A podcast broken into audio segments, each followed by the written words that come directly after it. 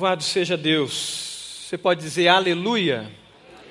Como é bom nós participarmos da ceia do Senhor, a gente relembrar, ter essa experiência de, como igreja, reforçarmos aquilo que já vivenciamos quando encontramos com Jesus e experimentamos salvação para as nossas vidas pela obra de Jesus na cruz do Calvário. Nós estamos num período que estamos meditando em Atos dos Apóstolos e lendo esse livro, a gente está caminhando domingo após domingo, experimentando e vendo e aprendendo sobre os atos do Espírito Santo.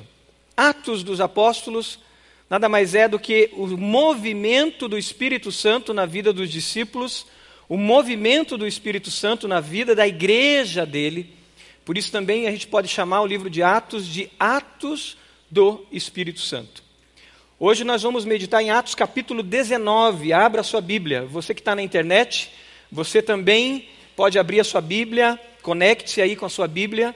Ah, abra um bloco de notas, pegue uma caneta e um papel. Deus tem uma palavra muito especial para você que está assistindo pela internet. Com certeza, com certeza, cada um de nós que estamos aqui, Deus vai falar ao seu coração, assim como tem falado comigo e vai falar ainda mais nesta palavra.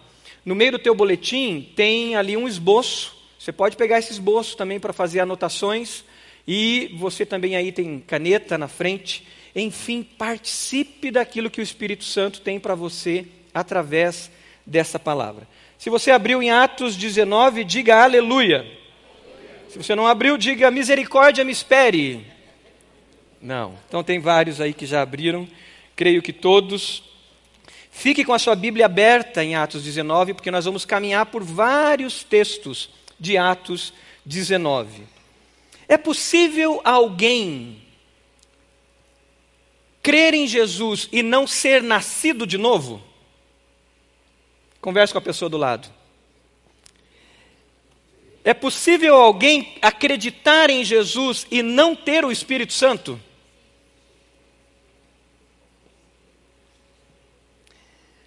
É possível você ter Jesus, você ser nascido de novo, você ser salvo por Jesus, mas áreas da sua vida estão amarradas, estão presas, não avançam.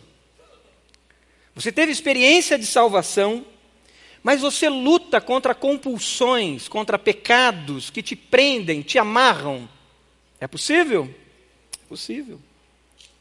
Sem avanço na vida vocacional, sem avanço na vida familiar, sem avanço na luta contra o pecado, sem avanço na vida financeira, sem avanço nos relacionamentos.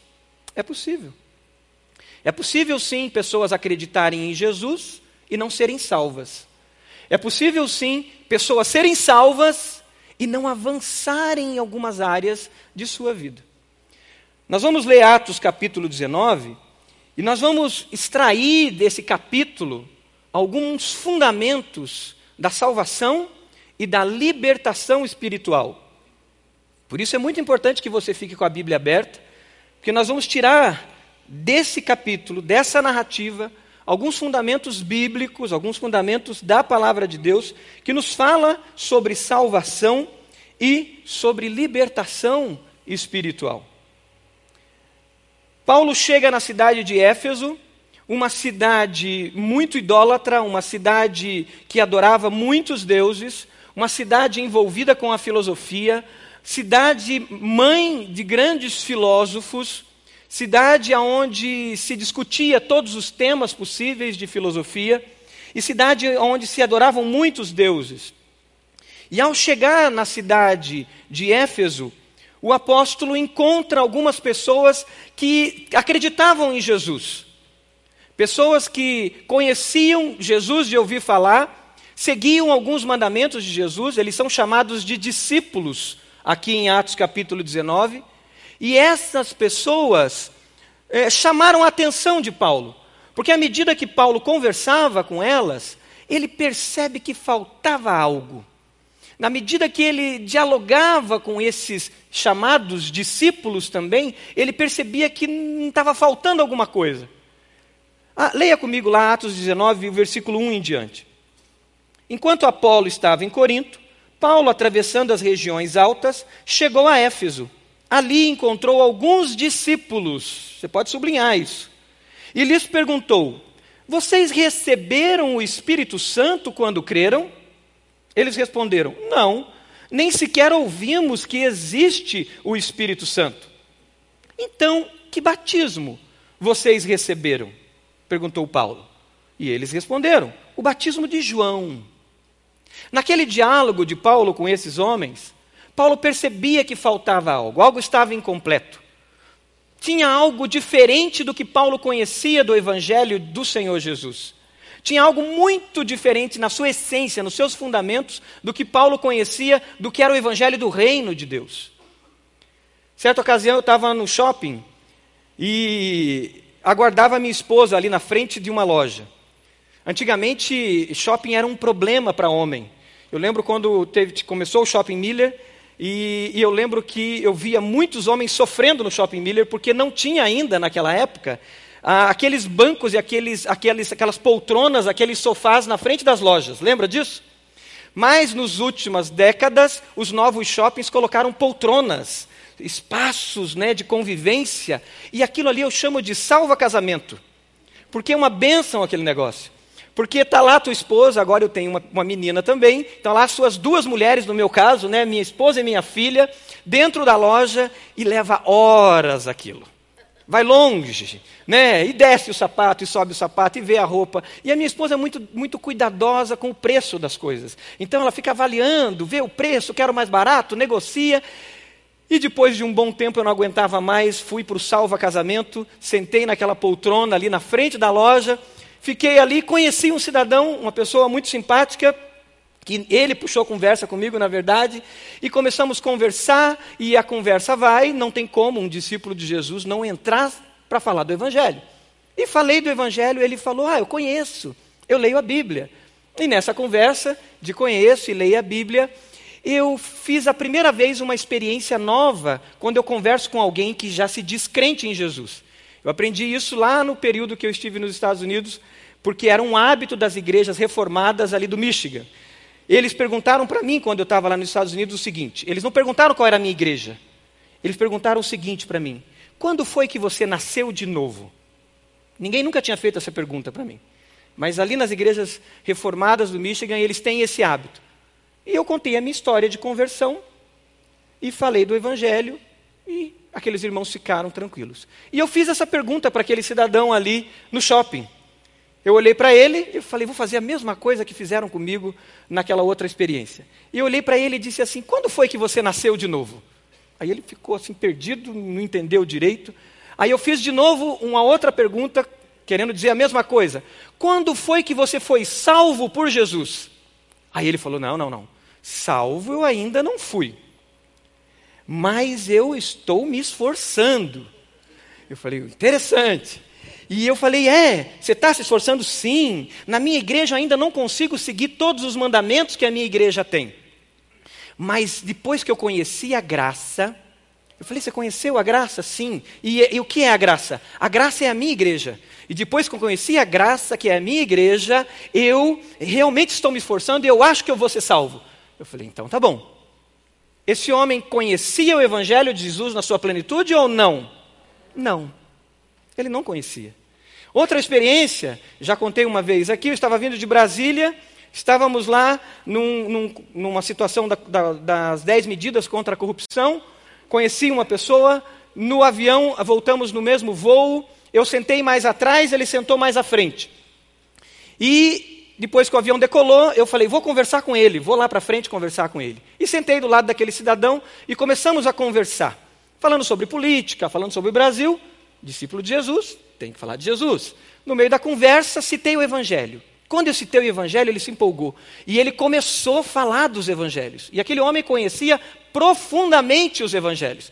Na verdade, ele estava dando uma aula para mim, porque não só conhecia os Evangelhos, como conhecia o contexto histórico de todo aquele movimento de Jesus nos Evangelhos. E eu citei João capítulo 3. Para que eu citei João capítulo 3? Esse homem falou memorizado João capítulo 3 para mim, a conversa de Jesus com Nicodemos. E eu fiz uma pergunta para ele. Eu falei: pelo que eu estou vendo, o senhor realmente conhece a Jesus. Conheço. Não só conheço, como sigo todos os seus mandamentos. E ele começou a contar da vida dele. E eu vi que realmente ele seguia os mandamentos de Jesus. Um homem íntegro. E durante o período que eu estive em Brasília, vendo a atitude dele, eu vi que era um homem realmente íntegro. E num determinado momento eu falei: E quando foi que o senhor nasceu de novo? Ele me respondeu: Eu não sei quantas reencarnações eu já tive, mas eu estou nesse processo de reencarnação. Eu falei: É, por quê? E ele me respondeu: Porque em João capítulo 3 diz que aquele que não nascer da água e do espírito não pode ver a Deus. E eu estou nesse processo de reencarnação. Eu falei: É, é. E o avião começou a descer. Eu fui obrigado a voltar para o meu lugar lá atrás. A pergunta é: esse homem conhecia o Evangelho de Jesus na sua plenitude ou não? Não. Porque o texto ali de João capítulo 3 não está falando de reencarnação. Existem muitos falsos evangelhos. E o que acontece aqui, em Atos capítulo 19, é que esses homens ainda não tinham experimentado o primeiro passo num passo de libertação que é conhecer o Evangelho de Jesus, mas conhecer o verdadeiro Evangelho de Jesus. O texto de Atos 19 diz que eles conheciam o Evangelho de João, que falava de Jesus. Eles tinham até sido batizados. E batizados numa consciência de evangelho errado. E Paulo faz uma pergunta para eles: Como vocês foram batizados? Em nome do Pai, do Filho e do Espírito Santo? Não, nem sabemos quem é o Espírito Santo. Foi o que eles responderam, está aqui em Atos capítulo 19. E Paulo falou: opa, tem algo estranho no que vocês de fato creram. E o apóstolo apresenta o Evangelho de Jesus para eles. E após apresentar o Evangelho de Jesus, que mostra a nossa condição de seres humanos pecadores, que mostra a nossa condição de que pelas nossas próprias forças não seremos salvos. Eu sinto muito, mas aquele homem que estava comigo no shopping, por mais que ele fosse um homem íntegro e buscasse obedecer os mandamentos da sua igreja, os usos e costumes que a igreja dele trazia para que ele seguisse, aquele homem não conseguiria se salvar pelas suas próprias forças. O pecado nos levou a uma condição deplorável que pelas nossas próprias forças não conseguiremos vencer esse corpo corrupto, essa mente corrupta e essa alma corrupta que foi seduzida pelo pecado e hoje é escravizada por Satanás. Efésios capítulo 2 diz que sem Jesus nós estávamos presos como escravos de Satanás. Efésios capítulo 2 diz que nós éramos por natureza filhos da ira. Paulo, ao escrever para essa igreja de Efésios, ele diz isso. Antigamente vocês estavam mortos nos seus delitos e pecados, e vocês eram, por natureza, filhos da condenação eterna. Vocês andavam segundo o curso desse mundo e seguiam o príncipe que habita nos ares, Satanás. Essa é a condição de alguém sem Jesus. Por isso, por melhor que eu seja, por mais esforçado que você seja, por mais íntegro que você possa buscar ser, sozinho, sozinha, você não vai encontrar Jesus. Você pode passar por milhares de reencarnações. Você pode passar por milhares e milhares, se é que se existisse reencarnação, mas você nunca conseguiria ser salvo. Nunca, em hipótese alguma, porque a condição humana é de degeneração, é de corrupção. É como uma carne que você tira do freezer e deixa ela fora. O que acontece com aquele alimento? Apodrece. Nós, seres humanos, estamos nesse estado de degeneração por causa do pecado. Paulo apresenta essa realidade para esses homens e ele diz: mais um dia Deus deixou a sua glória e Jesus veio entre nós. O Verbo que era carne, o Verbo se tornou gente, se fez carne e habitou entre nós. E esse Verbo, que é o próprio Deus entre nós, foi para a cruz do Calvário e deu a sua vida por nós. E só na cruz de Jesus há libertação, aleluia. Só na obra de Jesus na cruz há libertação. E eu lembro que o avião desceu e eu saí correndo atrás daquele homem. E eu falei, eu preciso terminar a história de João capítulo 3 com ele. E graças a Deus, em oração, correndo, tentando encontrar ele no aeroporto, porque ele estava sentado lá na frente, eu estava lá atrás. Encontrei ele na esteira, aguardando a mala dele. E eu falei: Eu preciso falar com o senhor. Porque o senhor citou um texto de João capítulo 3, mas eu precisava fechar com o senhor o contexto desse texto. Ele falou: Tá bom, um homem muito simpático, muito educado. Fomos para um canto, eu abri a minha Bíblia ali no celular, graças a Deus pelo celular agora, que facilita né, o tempo todo. E aí eu falei: Vamos ler juntos João capítulo 3? E começamos a ler. Aquele que não nascer da água do Espírito não pode entrar no reino de Deus. Como é que eu vou nascer da água do Espírito? E aí começamos a ler certo versículo, que eu acho que é o 15. Nicodemos, eh, Jesus diz a Nicodemos: Nicodemos, você não está entendendo. Então eu vou desenhar para você. Jesus diz para Nicodemos assim: assim como a serpente foi levantada no deserto, num poste, numa cruz, importa que o filho do homem seja levantado para que todo aquele que nele crer, ou crer na obra de Jesus na cruz, no que Jesus fez por nós na cruz, não pereça, mas tenha vida eterna. João 3,15. E aí emenda com João 3,16. Por quê? Pode ler comigo? Deus amou o mundo de tal maneira que deu o seu Filho unigênito, para que todo aquele que nele crê não pereça, mas tenha vida eterna. Abri números com aquele homem, mostrei para ele a história da, do, da serpente num poste, numa cruz, e falei para ele: O senhor está entendendo que aqui está dizendo que Jesus seria levantado numa cruz? Sim, está claro isso. O senhor está entendendo então que Jesus foi para uma cruz? Sim, está claro isso. Isso aconteceu, isso está na história. O senhor está entendendo que esse crer não é crer só na pessoa de Jesus, mas é crer na obra de Jesus que morreu pelo, por você e que agora você não precisa se reencarnar? porque Jesus já morreu por você e ele levou sobre ele todos os seus pecados? Esse homem olhou para mim e disse: Nessa parte eu não creio. E aquele homem continuou sem entender ou crer no Evangelho de Jesus. Muitas pessoas acham que seguem a Jesus, mas elas ainda não foram libertas, porque elas não tiveram entendimento que o Espírito Santo nos dá pois ele nos convence do pecado, da justiça e do juízo, de que só Jesus, na sua obra na cruz, pode nos salvar. Não interessa quantos sábados você guarda, não interessa quanto você é dizimista, não interessa quanto você se esforce, você sozinho não conseguirá. Agora, se você rende-se a Jesus, você pode de fato encontrar libertação. E aí esse homem entendeu isso e foram batizados. Agora eles entendiam de fato o que era mergulhar para sair da água. Eles entendiam que diz em Romanos 6 que quando eu mergulho naquele batistério, eu mergulho com consciência do que eu criei. E nessa consciência libertadora, porque o Espírito Santo fala ao meu espírito e produz libertação, Romanos 6 diz que quando nós descemos as águas do batismo, nós somos sepultados com Cristo. E assim como Cristo morreu, nós morremos para esse mundo. E Romanos 6 diz que ao sairmos daquelas águas, nós ressuscitamos com Cristo para uma nova vida. Qual foi a sua experiência de entrega de vida a Jesus? Uma experiência religiosa? Uma experiência talvez só da tradição dos seus pais? Você crê em Jesus, você segue a Jesus, mas os seus fundamentos básicos da fé foram feitos num falso evangelho, ou num evangelho de tradição, ou num evangelho nominal. Você nem entendia o que era seguir a Jesus. Eu passei por essa experiência. E aos 16 anos, eu tomei consciência do evangelho, e aí sim eu fui batizado biblicamente. Porque anteriormente eu não tinha sido batizado biblicamente. Eu tinha sido batizado numa tradição religiosa. Em determinado momento, aos 16 anos de idade, eu tive entendimento pela palavra de Deus o que era o Evangelho e o que era ser batizado biblicamente. E aí fui batizado.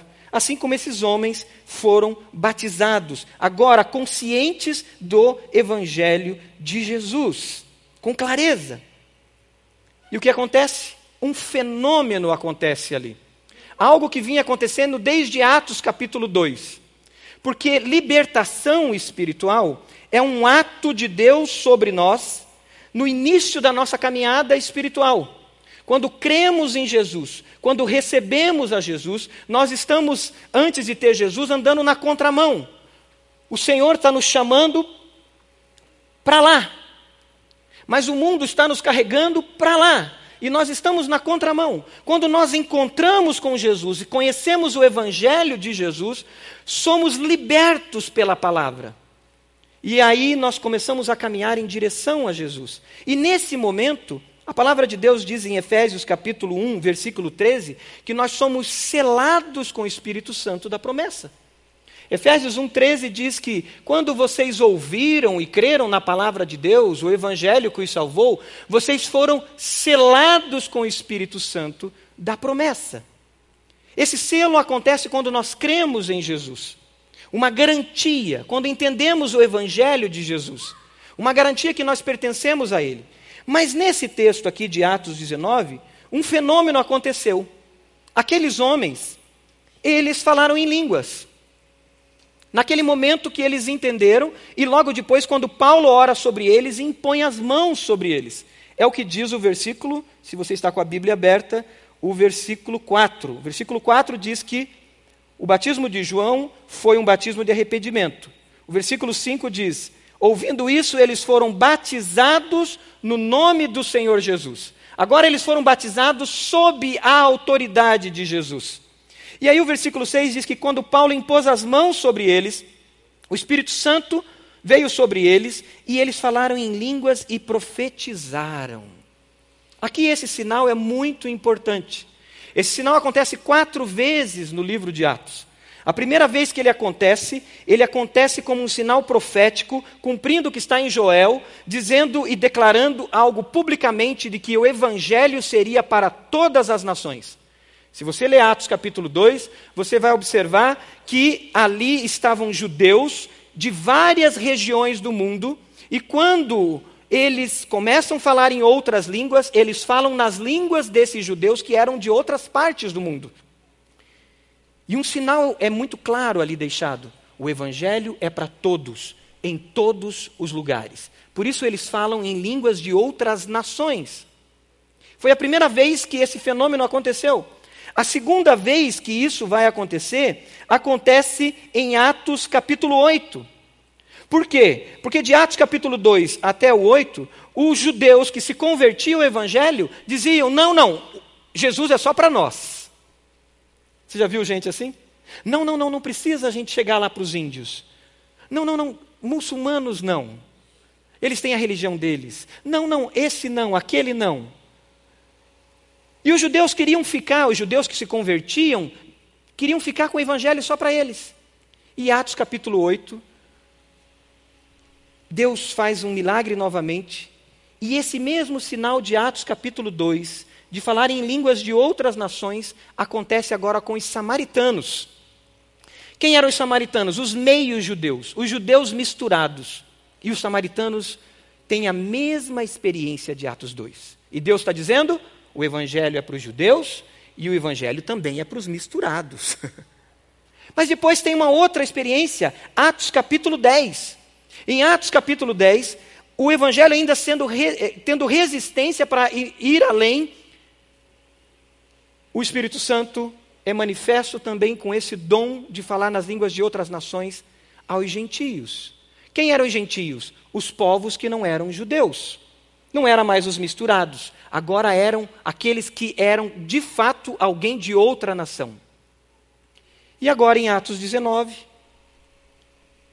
essa mesma experiência acontece com esses homens que eram gentios, mas eram de uma seita judaica que era essa seita que misturava ideias de João Batista com as ideias de Jesus. O que fica claro para nós, que o Espírito Santo está fazendo é deixando muito claro que o Evangelho é para todos. Para todos. O Evangelho é para aquele presidiário, que talvez você diga no momento de ímpeto que bandido bom é bandido morto.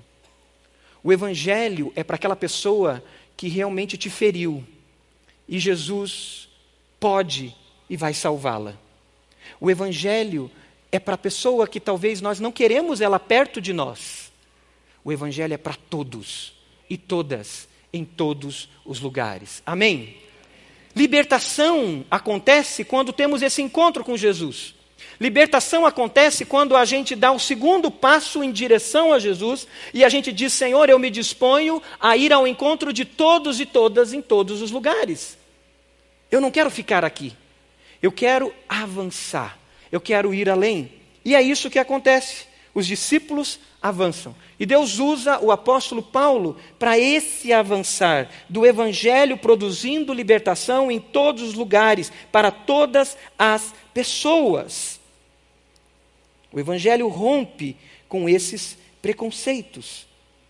O Evangelho leva a gente a viver numa dependência total do Espírito Santo. Como é triste nós vemos pessoas que conhecem até da Bíblia, mas não vivem na dependência do Espírito Santo. Pessoas que citam a Bíblia, mas você não vê dela, na vida dela piedade, você não vê na vida dela experiência de vida com o Espírito Santo. Os discípulos de Jesus, registrados em Atos, viviam plenamente o Espírito Santo em suas vidas. Eles estavam vivendo essa dependência constante do Espírito Santo. Eles tinham aprendido em Atos capítulo 1 que eles deveriam ficar no cenáculo, que eles deveriam ficar em Jerusalém até serem revestidos de poder. E sendo revestido de poder, eles iriam até os confins da terra. E essa experiência se repete em Atos todo quando eles estão vivendo uma vida de oração, uma vida de entrega, uma vida de busca, estando sensíveis à voz do Espírito Santo. Como é triste ver pessoas que creem em Jesus, mas que se estacionaram na fé e não vivem na dependência do Espírito Santo. Se você ler o versículo 11 e o versículo 12, você vai ver que Paulo vivia essa presença do Espírito Santo muito forte na vida dele, e os milagres seguiam o apóstolo. Versículo 11 diz: Deus fazia milagres extraordinários por meio de Paulo. Capítulo 19, versículo 11. De modo, de modo que até os lenços e aventais que Paulo usava eram levados e colocados sobre os enfermos. Esses eram curados de suas doenças e os espíritos malignos saíam deles. A presença de Deus a presença do Espírito Santo, uma vida de intimidade, uma vida cheia do Espírito Santo, fazia com que os discípulos de Jesus avançassem sem medo. Quando alguém está enfermo, você fica receoso de ir lá orar e pedir a cura? Quando alguém está endemoniado, possesso, preso numa situação terrível, que é essa, essa situação de endemoniamento, você fica com medo ou fica receoso? Eu lembro de uma situação ah, que estava aqui na igreja, recebi um telefonema e alguém disse: Pastor, vem aqui porque tem alguém que está endemoniado. E eu falei: Tá bom, estou me preparando para ir. Quem já está aí? E aí tinha um, um, um irmão nosso que já estava lá. E aí eu liguei para esse irmão. Era alguém que caminhava muito perto, um líder nosso. Hoje está morando em outro país. E aí eu falei, fulano, ah, me ligaram aqui, mas diz que você está aí. Por que, que você não me ligou? Ele falou, eu não te liguei porque não precisa, pastor. Falei, mas como assim? Não, não precisa, o senhor não tem ensinado a gente que nós temos que orar e expulsar os demônios? Não precisa. Mas a pessoa já tinha ligado para outra pessoa, já tinha ligado para o pastor Edmilson também, o pastor Edmilson já estava indo para lá, e aí eu falei, tá bom, então não vou. Deus abençoe, vou estar aqui orando por você. Estou aqui na igreja, qualquer coisa me liga e desliguei o telefone. Mas a gente é incrédulo, né? E acabou que eu fui para lá. Estava lá esse irmão, estava lá o pastor Edmilson, e ali a gente teve um tempo de ministração na vida daquela pessoa. Mas aquele jovem irmão entendeu o chamado de viver na experiência do Espírito Santo, de viver uma vida cheia do Espírito Santo. Ele foi muito claro para mim no telefone: nós vamos orar e esse espírito será expulso. Nós precisamos viver cheio do Espírito Santo, não depender desse ou daquele, mas depender do Espírito Santo de Deus. Amém? E quando te chamarem para orar, vá e ore. E a pessoa vai ser curada, e se não for a vontade de Deus dela ser curada, Deus vai usar a sua vida para ministrar muito mais do que a cura. Se alguém está endemoniado, vá e ore e expulse em nome do Senhor Jesus mas não permita se travar na vida espiritual. Viva essa vida cheia do Espírito Santo. E Deus nos chama para viver assim. Se queremos experimentar libertação espiritual na nossa vida e na vida das pessoas, nós precisamos caminhar numa vida plena do Espírito Santo. Uma vida de oração, uma vida de ousadia, uma vida na presença de Deus. Mas o Espírito Santo continuou agindo aqui. A cidade de Éfeso era uma cidade aprisionada mentalmente e espiritualmente. Prisões mentais, sofismas, prisões espirituais existiam de monte naquela cidade. E o trabalho agora do discipulado ou dos discípulos naquela cidade era muito grande. Não era algo simples. Não era como você evangelizar em Curitiba, não. Que já é cristianizado que já tem uma base católica, que já tem alguns fundamentos do cristianismo. Não é como a gente evangelizar numa cidade onde já tem muitas pessoas que são filhos de crentes e deixaram a igreja. É como você entrar no interior da Índia e você enfrentar as castas demoníacas que estão dominando aquilo há centenas e centenas e centenas de anos. É o que os discípulos enfrentaram em Éfeso.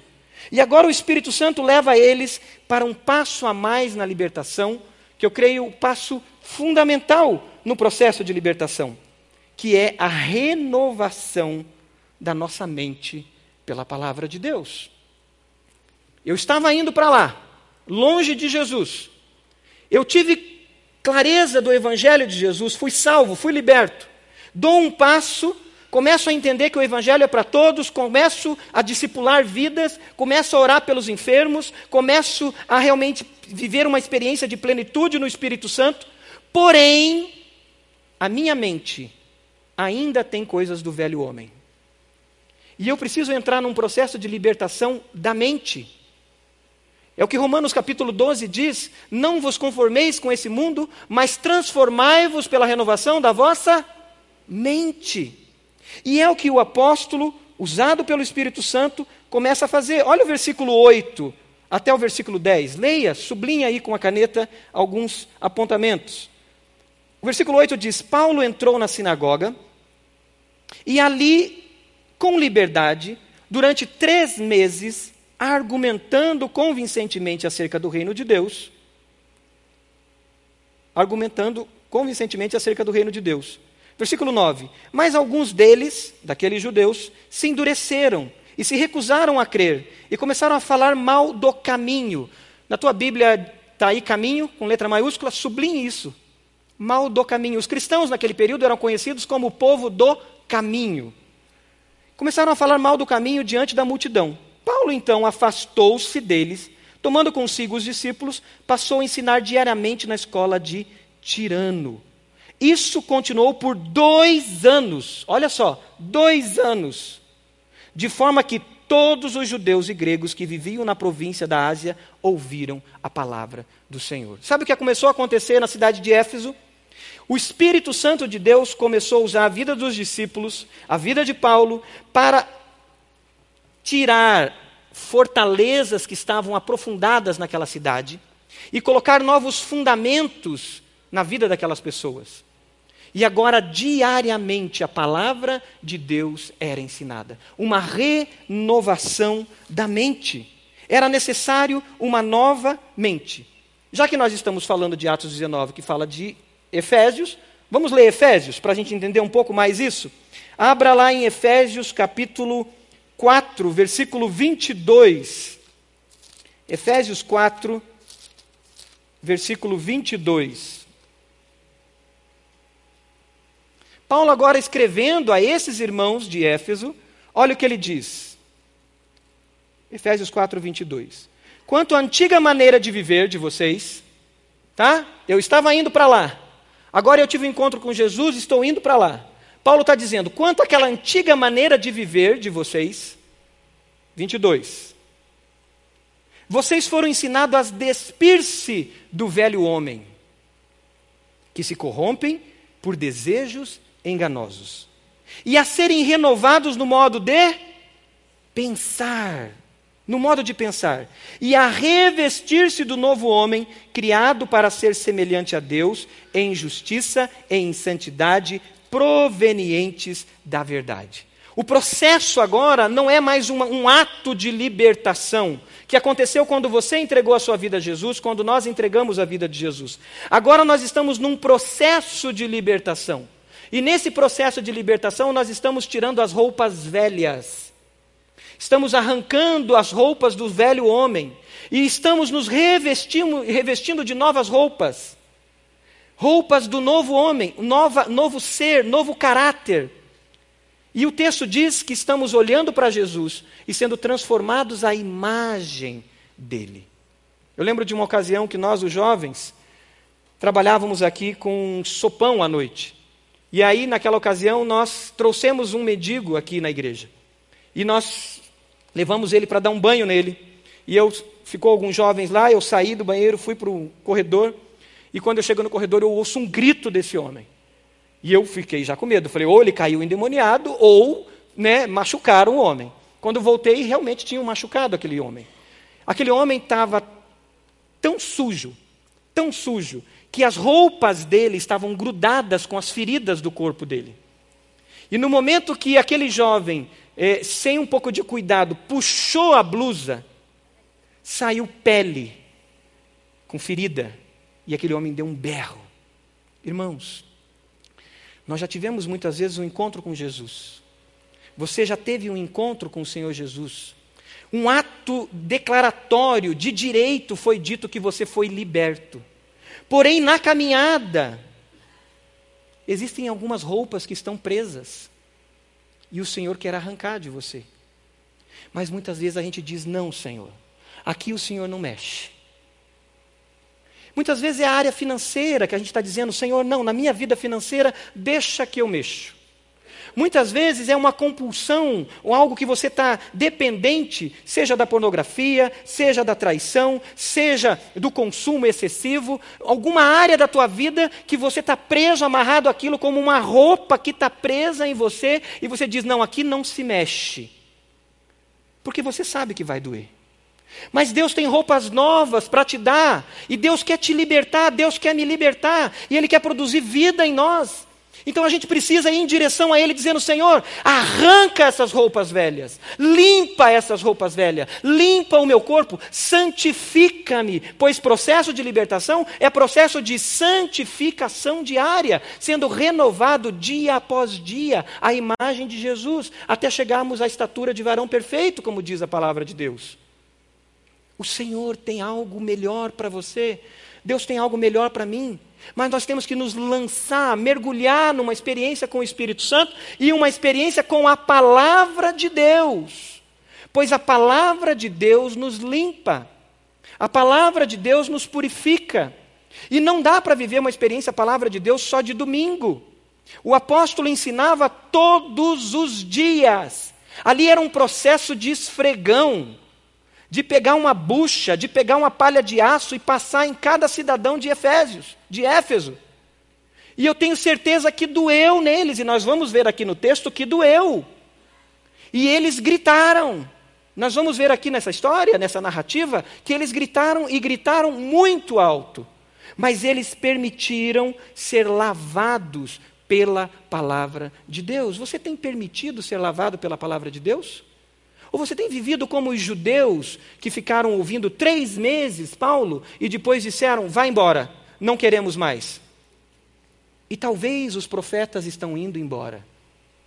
Irmão, triste coisa é quando os profetas que Deus colocou na sua vida se cansam e deixam de profetizar, e deixam de comunicar a palavra de Deus. O dia que o seu líder ficar em silêncio por causa das suas más atitudes, chore. Chore.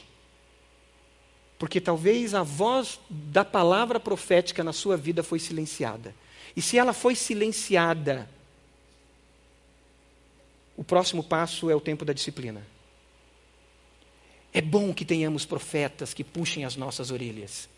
Homens e mulheres que cutuquem a gente, que nos incomodem, e isso vale para tudo na nossa vida.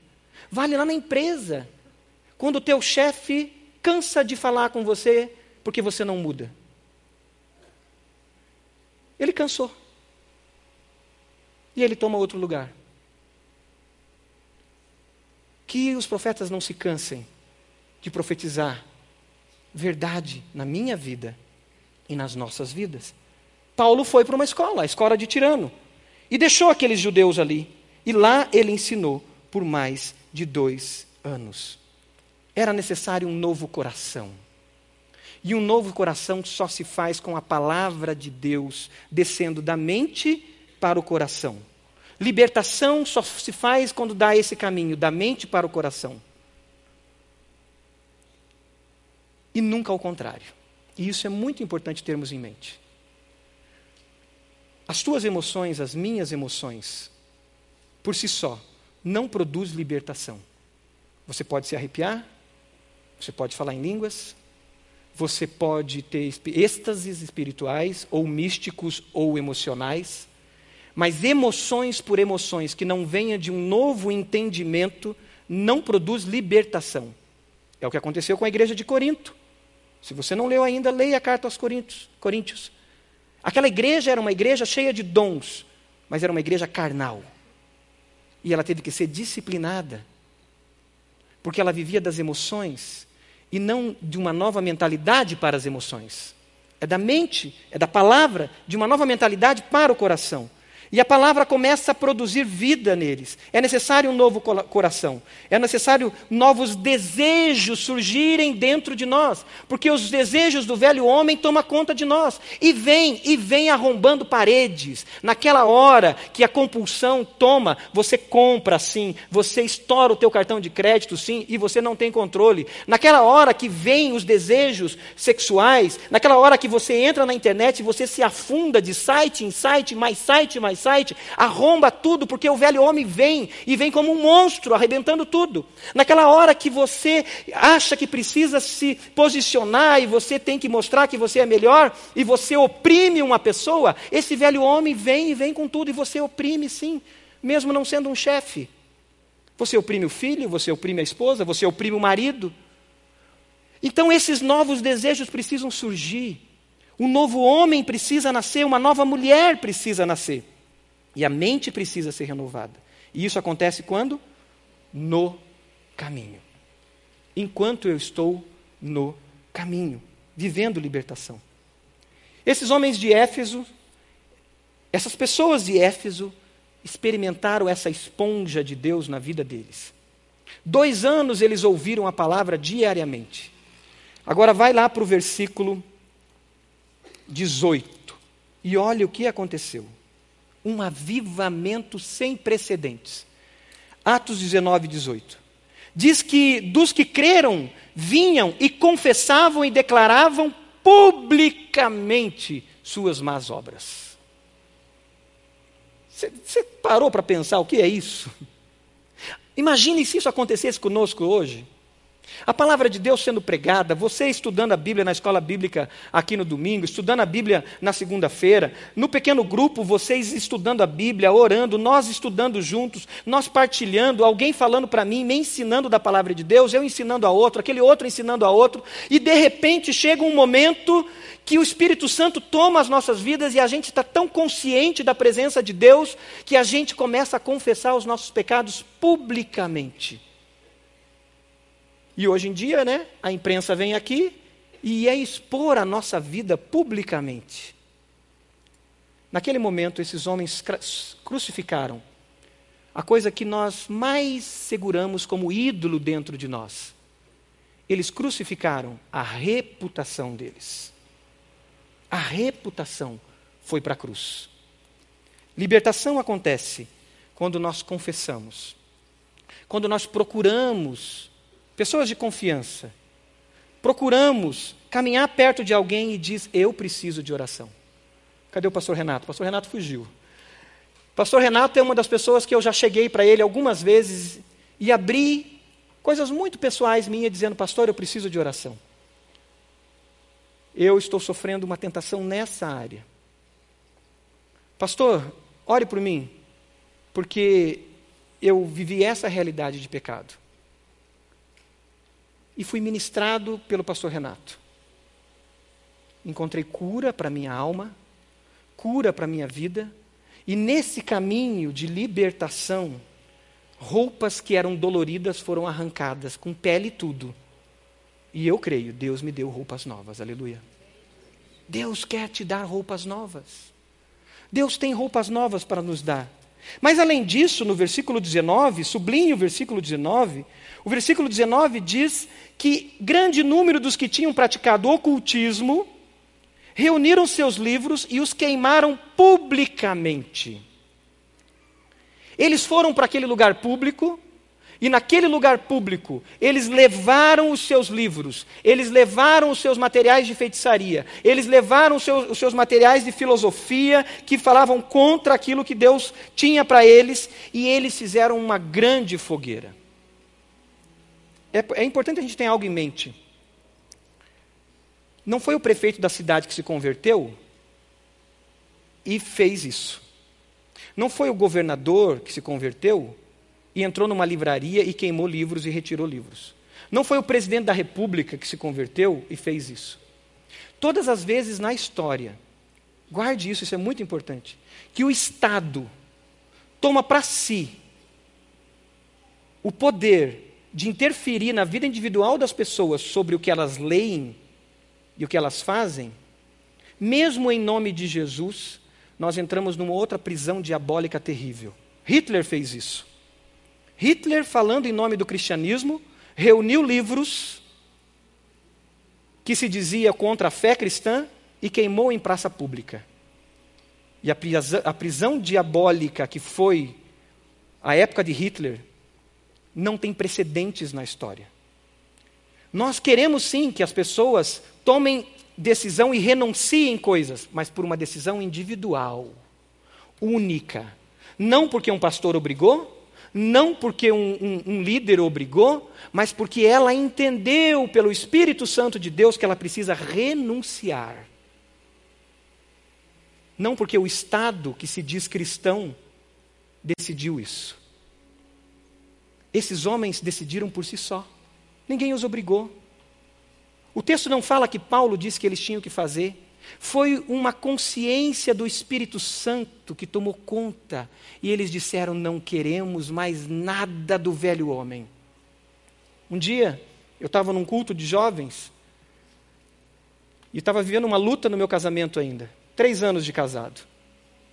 E eu sempre abria nos encontros dos adolescentes para que os adolescentes dessem testemunhos e trouxessem uma palavra. E naquele dia a Elô veio para frente com uma outra menina e ela contou uma história de uma menina que não conseguia ficar sem dar em cima dos meninos e ficar com os meninos. Essa menina toda semana tinha que ficar com dois ou três meninos. E aí Lô contou e essa menina estava lá. E a menina confessando isso. E eu ali, meu Deus, que coragem, né? E aí a Elô falou que ela estava orando com essa menina na casa dela. E Deus mostrou para Elô que aquela menina devia renunciar a algumas coisas. E a Elô falou para a menina: Deus está falando com você algo? E ela falou: Tá. Eu tenho umas cartinhas aqui dos meus namorados que eu conto as minhas aventuras com os meninos que eu fico. A Elô falou: Se você quiser, a gente pode queimar isso. E a menina falou: Eu quero. E elas queimaram aquelas cartinhas. Eu, como pastor, sentado lá naquela ponta, né, ouvindo, disse: Que legal, que bacana. A Elô virou para a igreja, virou para os adolescentes e falou assim: Tem alguém aqui que precisa fazer a mesma coisa. E naquela hora o Espírito Santo tomou conta do meu coração, parecia que eu ia explodir, e o Espírito Santo dizia: É você, Marcos. É você, o pastor deles. E Deus me lembrou de uma caixinha que eu tinha em casa, com as cartinhas das minhas ex-namoradas. Um diário, com histórias, com fotos. Meu casamento ainda não estava legal, eu estava sendo pastor aqui há seis meses. Eu lembro que no sábado de manhã eu fiz o que o curitibano abomina. Eu saí pela de, de, perto do Carrefour, fui até o terminal do Cabral, morava ali no Moçunguê, e eu saí rasgando cartinhas pela rua e jogando pela rua e orando, e sujei a cidade desde o Carrefour até o terminal do Campo Comprido. E ali virou uma chave no meu casamento. Porque não era cartinha mas o meu coração estava naquelas cartinhas. Romper. Eu lembro de um irmão um dia que chegou aqui na igreja com um aparelho de TV a cabo e queria falar com o pastor Roberto, e queria falar com o pastor Roberto. E esse homem quase que arrebenta a porta do pastor Roberto sem permissão e entra e joga na mesa do pastor Roberto aquilo lá. E ele disse: Pastor, eu quero que o senhor fique com esse, esse, esse não sei o que chama de televisão aqui, o, esse aparelho de TV a cabo. E o pastor, por quê? E o pastor fechou a porta e ficou eles dois lá e o homem chorando e dizendo: Porque eu sou escravo de muitos canais que estão acabando com o meu casamento. E ficou lá aquele aparelho lá na sala do pastor Roberto algumas semanas. Quer libertação? O que o Espírito Santo diz que você tem que renunciar, confessar e se entregar totalmente a Ele. Deus quer produzir vida plena em nós, liberdade total. Mas para isso precisamos permitir que a palavra de Deus nos limpe, que o Espírito Santo fale e produza vida em nós. Sabe por quê? Porque nesse caminho aqui tem lutas, tem aflições, tem dificuldades. Se você for para o final do capítulo 19, do versículo 23 até o 41, eu não vou ler, você vai ler em casa, vai meditar do versículo 23 até o 41. A libertação desses homens produziu um problema econômico em Éfeso.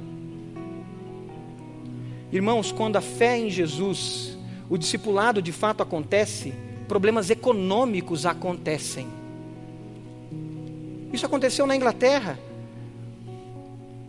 William Wilberforce, lutando contra a escravidão, lutando contra uma maldade terrível, de corrupção terrível que era a escravidão. A Inglaterra teve, teve que se reinventar na sua economia, porque ela era escrava de algo diabólico que era a escravidão. Isso aconteceu no sul dos Estados Unidos, com Martin Luther King. Isso vai acontecer na tua empresa. Se você quiser libertação, talvez você vai ter que se reinventar economicamente e administrativamente na sua empresa, porque talvez a sua empresa está amarrada por pressões demoníacas da corrupção. A sua vida. Eu lembro na minha empresa, a gente tem que romper com a mentira, porque nós mentíamos no telefone mesmo. E de repente Deus usa uma secretária para dizer: não vou mentir. Aí meu sócio falou: vai, vou te mandar embora. Ela diz: então me manda embora, mas eu não vou mentir. E aí a gente teve que se reinventar e eu tive que dizer: me perdoa, porque eu, como cristão, deveria ter rompido com essa prisão da mentira na nossa empresa. E essa cidade entra em crise, porque as pessoas estavam se convertendo e um homem aqui persegue Paulo. E a cidade entra num movimento de perseguição aos cristãos porque eles estavam dizendo que toda a cosmovisão, que toda a economia daquela cidade ia ruir por causa dos discípulos. E ia mesmo. Eles iam ter que se reinventar. No caminho da libertação, nós vamos ter lutas, porque o caminho da libertação é um caminho de colisão. Você pode repetir comigo? O caminho da libertação é um caminho de colisão. Mais uma vez, o caminho da libertação é um caminho de colisão. E toda vez que tem colisão, tem retaliação. Porque o evangelho é de colisão. Agora, cuidado com os misticismos gospels ou gospel. Retaliação não é o pneu do teu carro que furou, não. Retaliação não é porque você foi lá para viagem missionária e daí de repente você começou a espirrar. Gente, o diabo não tem esse poder de ficar fuçando na tua vida. Retaliação é quando você diz na tua empresa que você não vai fazer aquilo, porque aquilo é errado, e você é mandado embora. Isso é retaliação. Você perde o teu emprego, você perde o cliente. Porque você colidiu com a verdade. E as trevas reagem à verdade. Mas a gente às vezes começa a ter retaliação como um misticismo, uma superstição gospel, de que ah, eu não vou evangelizar porque deve ter retaliação. Ah, não, não. E aí fica com detalhes da tua vida. E isso é uma, uma armadilha satânica para prender as nossas mentes da gente não servir a Deus com autoridade. Se você abrir a Bíblia, a retaliação, gente, é coisa séria, colocando a vida em risco. Retaliação é ir para uma arena para ser comido por leões. Isso é retaliação. E aqui eles tiveram retaliação. E eu quero fechar dizendo que nesse caminho temos essas retaliações. Na verdade, na vida nós temos pressão. Sejam pressões ativas, porque eu estou colidindo com o pecado, sejam pressões passivas, porque Jesus disse que nesse mundo teríamos aflições. Mas Jesus também disse: Eu venci o mundo. E vocês também vão vencer. A pressão vem, a pressão quer jogar a gente de canto. E talvez você esteja vivendo nesse momento pressão, assim como Paulo viveu aqui do versículo 23, quando começaram a perseguir Paulo por causa disso. Talvez você esteja vivendo pressão. Ela quer te isolar, ela quer te colocar de lado, ela quer te, te escantear. A pressão quer nos levar à depressão. Mas sabe o que Paulo fez aqui a partir do versículo 23? Ele se uniu com a igreja de Jesus. No caminho, quando a gente enfrenta as batalhas, a gente precisa se unir à igreja. Você está unido à igreja de Jesus? Está conectado ao corpo de Cristo? O versículo 26 diz que a igreja convencia Paulo do perigo e dizia para ele: fique aqui, não saia. E a igreja protegia Paulo. Quando nós enfrentamos as lutas, nós precisamos do cuidado da igreja. E nós precisamos nos desarmar e dizer: ora por mim. Seja comigo. Caminha comigo. E aí a gente vai se revestir do Senhor. Se revestir da armadura dele e a gente vai vencer no dia mau. Você pode fechar seus olhos? O que o Espírito Santo falou a você? Talvez você vai ter que anotar para que você não deixe de fazer.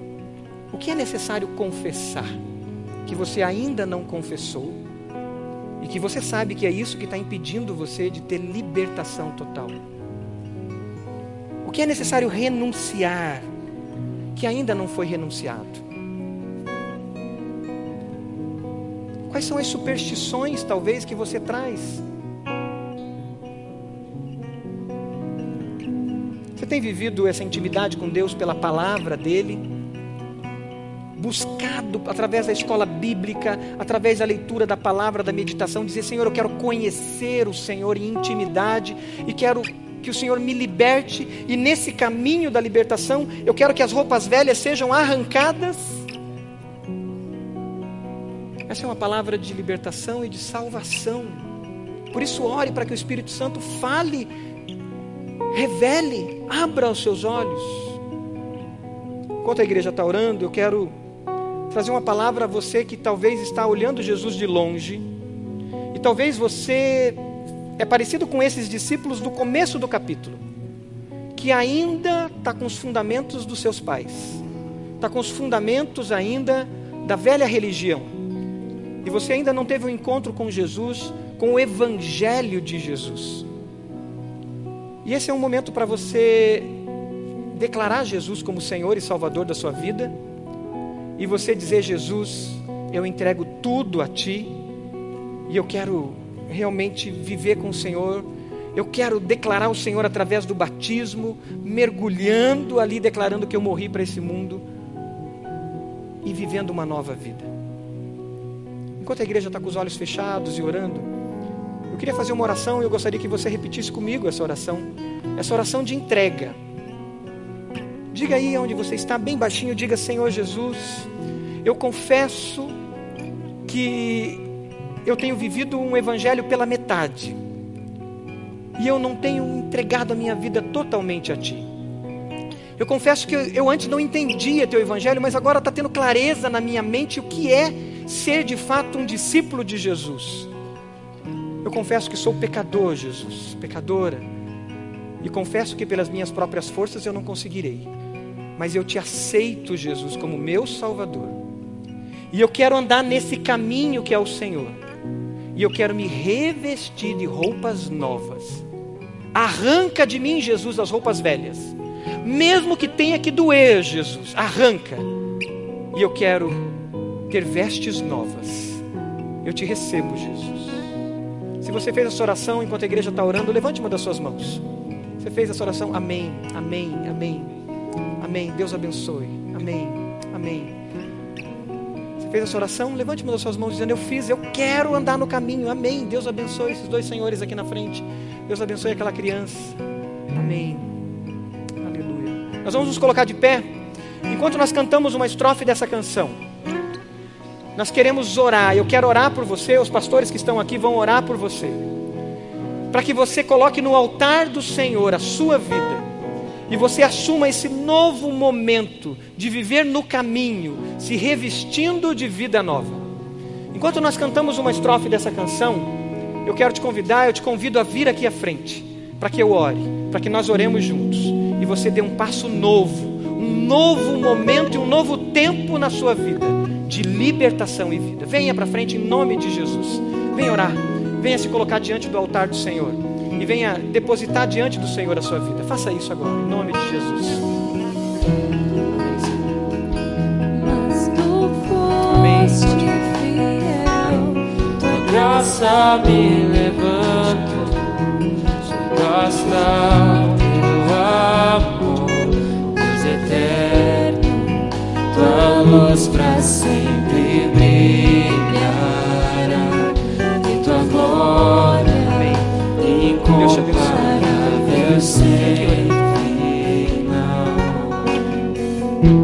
Pode vir. Coloque-se diante do Senhor. Senhor, tua vontade permanecerá. Ti quero. Existe alguma área da sua vida que não está avançando? Alguma área da sua vida que você percebe que algo está prendendo? Talvez a vida financeira, a sua vida vocacional, seus relacionamentos. Venha, venha orar e diga: Senhor, eu me coloco no seu altar, abre os meus olhos para revelar se existe algo que tem que romper, algo que eu preciso romper, algo que tem que ser trabalhado. Coloque diante do Senhor essa área da sua vida. Controle te consome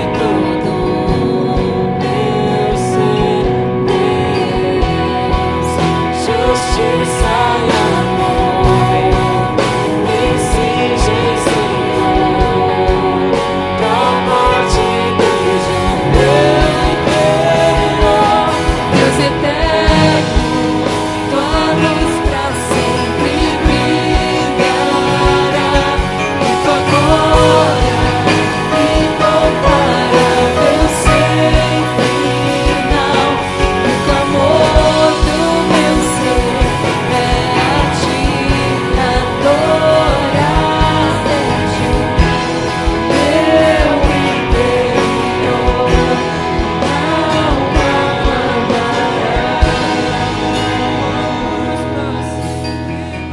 pode fechar os seus olhos. Senhor, a tua igreja, a tua igreja está reunida, Pai. No texto que nós lemos, nós vemos a igreja do Senhor abraçando Paulo, a igreja do Senhor abraçando aqueles discípulos que estavam sendo perseguidos, porque eles confrontaram o pecado, eles confrontaram as trevas. Mas Deus, muitas vezes nós estamos sendo perseguidos não porque agimos assim, mas muitas vezes pelas circunstâncias, Pai. E Deus, nós queremos esse abraço da tua igreja agora.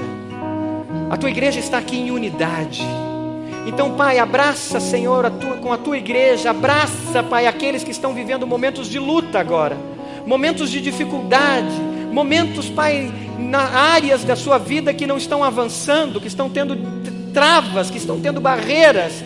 Senhor, Pai, com a igreja do Senhor, essa vida, essa pessoa, e Deus traz libertação, traz revelação, abre os olhos e revela e mostra, Pai, o que precisa ser trabalhado, o que precisa ser levado diante do teu altar, o que precisa ser confessado, o que precisa ser renunciado, o que princípio da Sua palavra precisa ser aplicado.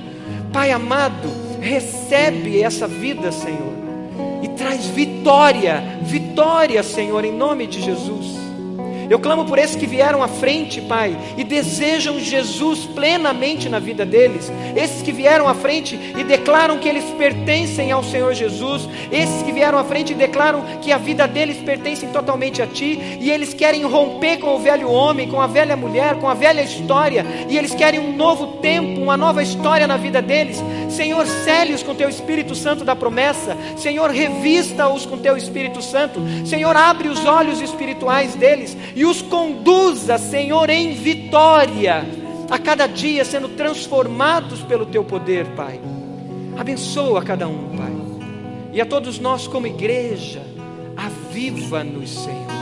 Aviva-nos, Senhor. Aviva-nos, Senhor. Não permita que a gente fique preso às prisões da carne, do pecado e de Satanás. Aviva-nos, Senhor, para que a gente caminhe em liberdade. É a nossa oração que fazemos no precioso nome de Jesus. E a igreja diz: Amém e Amém.